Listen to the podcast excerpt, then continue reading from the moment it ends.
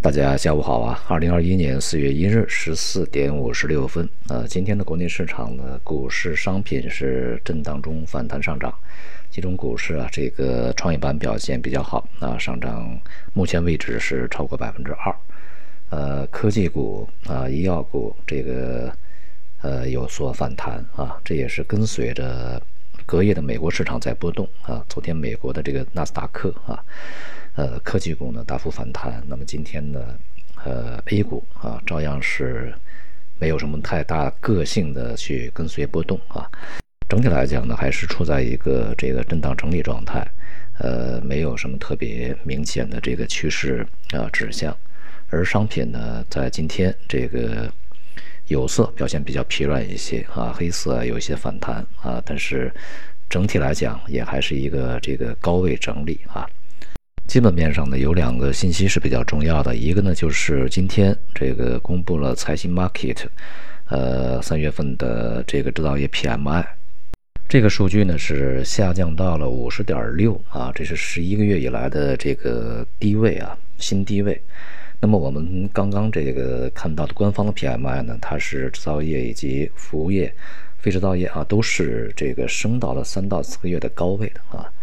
因此呢，这两个数据呢出现了比较强的背离。呃，财新 PMI 呢，它的这个选取样本大多数是一些小企业、中小企业啊，以这个轻工制造业为主。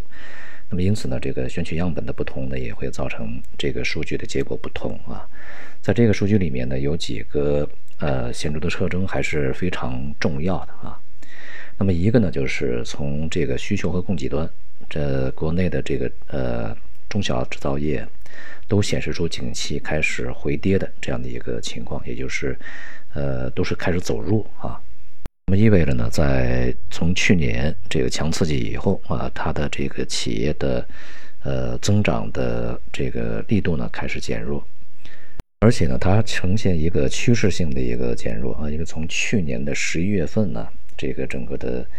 呃呃财新的 PMI 制造业 PMI 就是走低的啊。那么现在这个数字呢，已经接近了五十的荣枯分分水岭，所以说还是，呃比较重要啊。虽然说这个整个市场预期还是比较强，但是这个未来呢，我们还需要观察啊。它现在是内需开始减弱，但是这个外需啊，因为外部的经济开始恢复，需求开始恢复，订单开始增长啊，所以说呢，对冲了一部分这个内部减弱的，呃这种效应啊。所以未来外部需求复苏。那么以及它的这个持续性呢，是对整个这个中小企业能否啊，这继续维持一个制造业的呃比较这个稳定的成长呢，是非常关键的。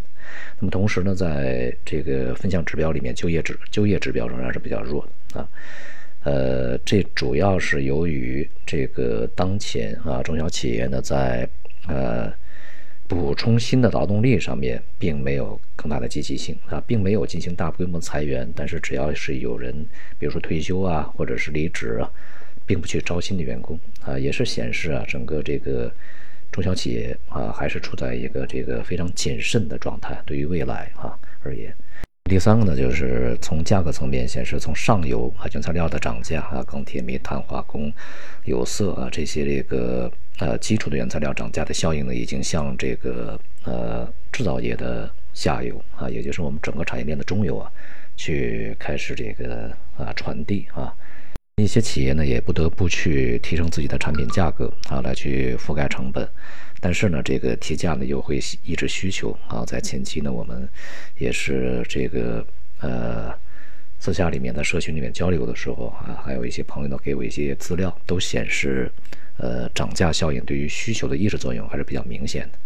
那么，因此呢，从当前的情况看呢，一个呢是经济面临着减速啊这样的一个压力，呃，那么另外呢，就是由于通胀的一个上升呢，也使整个货币政策在进一步放松这个情况下是难以去施展的啊。所以，未来的这个经济的成长呢，增长情况啊，我们还是要呃这个持有一种谨慎的乐观心态啊。排除呢会这个形成一段时间的轻微滞胀啊，这个全球范围内都是如此。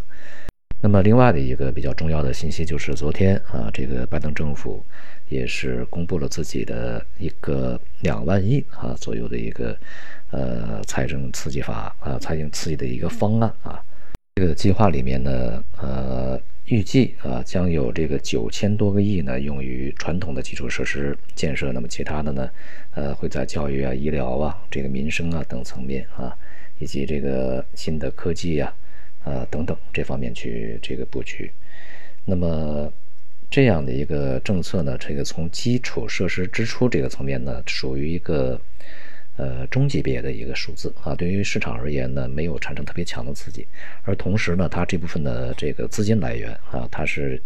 呃计划将企业税呢从二一调到二点八啊，这就是这个调整幅度还是不小的啊，把之前特朗普减的那一部分重新要加回来啊，加的当然虽然没有全部加回来啊，也是幅度不小。对于二点一来讲，就是百分之三十的一个加税啊。当然，这样的一个计划呢，一方面市场希望能够看到更多的细节，另外一方面呢，这个从整个的市场，尤其是一些商业团体啊，当然也加上这个共和党层面呢，是反应非非常冷淡的，并且是这个有很大的反对的啊。那么，尤其对于加税这一点啊，这个无论是企业还是共和党都是不同意的。那么接下来呢，这样的一个计划呢，将会在众议院和参议院里面去讨论，它还要投票，最终国会通过。所以呢，还是要有一段时间的这个呃调整期啊，这个是否能够最后如愿去实施，那么以及里面的一些条款是否会有比较大的改变，都还是不确定啊。所以市场对于这样的一个计划呢，并没有给出特别强烈的反应。当然，这个计划里面也强调了，在未来啊，以这个政府来主导的经济行为，呃，来去提振美国经济，然后呢，去和中国对抗啊，这也是这个美国向一个大政府去转变的一种态度啊。如果这个方案推出来的话，那么在二零二一年啊，整个这个美国经济里面大概有百分之二十五分之一是由政府去投投入啊，来去这个呃贡献的啊。那么，这在美国历史上也是非常少见的。看起来，拜登啊也要学习这个集中力量办大事儿哈，这种这个作用了啊。不过呢，不管它的规模有多大啊，未来呢会有什么样的阻力，这个从财政的大幅支出这一点来说啊，那么以及基础设施建设这一点来说呢，应该是相对比较确定的。它即便打了折扣，也是要实施啊。毕竟这个民主党现在还是占优势的，那么因此呢，在市场里面对于未来的通胀的预期是会持续的啊，所以说在这个昨天到今天，整个的美债收益率呢也是这个稳定在高位啊，并且呢在今天呃略有上升，同时呢美元也是持稳在一个高位运行。大体而言呢，整个市场的一个这个趋势啊，并没有发生。明显的改变，只是在过程中啊，受到一些这个这这样那样的一些信息的影响呢，它的波动的节奏啊、次序，呃，会随机这个呃进行而已。那么因此呢，美元这个的上升以及债市和贵金属的下跌呢，都还是在路上。由于整个一季度啊，这个中国的 A 股呢表现是不佳的啊，大多数是收低。呃，所以呢，这个我们在接下来的时间里面，对于股市的看法仍然是倾向于保守啊。呃，从资产也好，这个从这个行业板块也好呢，切换是必要的。呃，继续呢去出脱之前相对比较积极的一些进攻板块啊，或者这个强题材、强热点、呃高价格。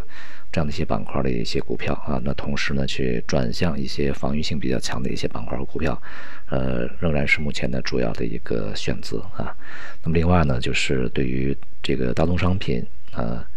目前呢是一个大多数啊是倾向于注定进行中期调整，而这个黄金、白银啊，继续呢是这个从中长期的角度啊是偏空的，而美元继续走高，这样的一个。预期和策略的不变。好，今天就到这里，谢谢大家。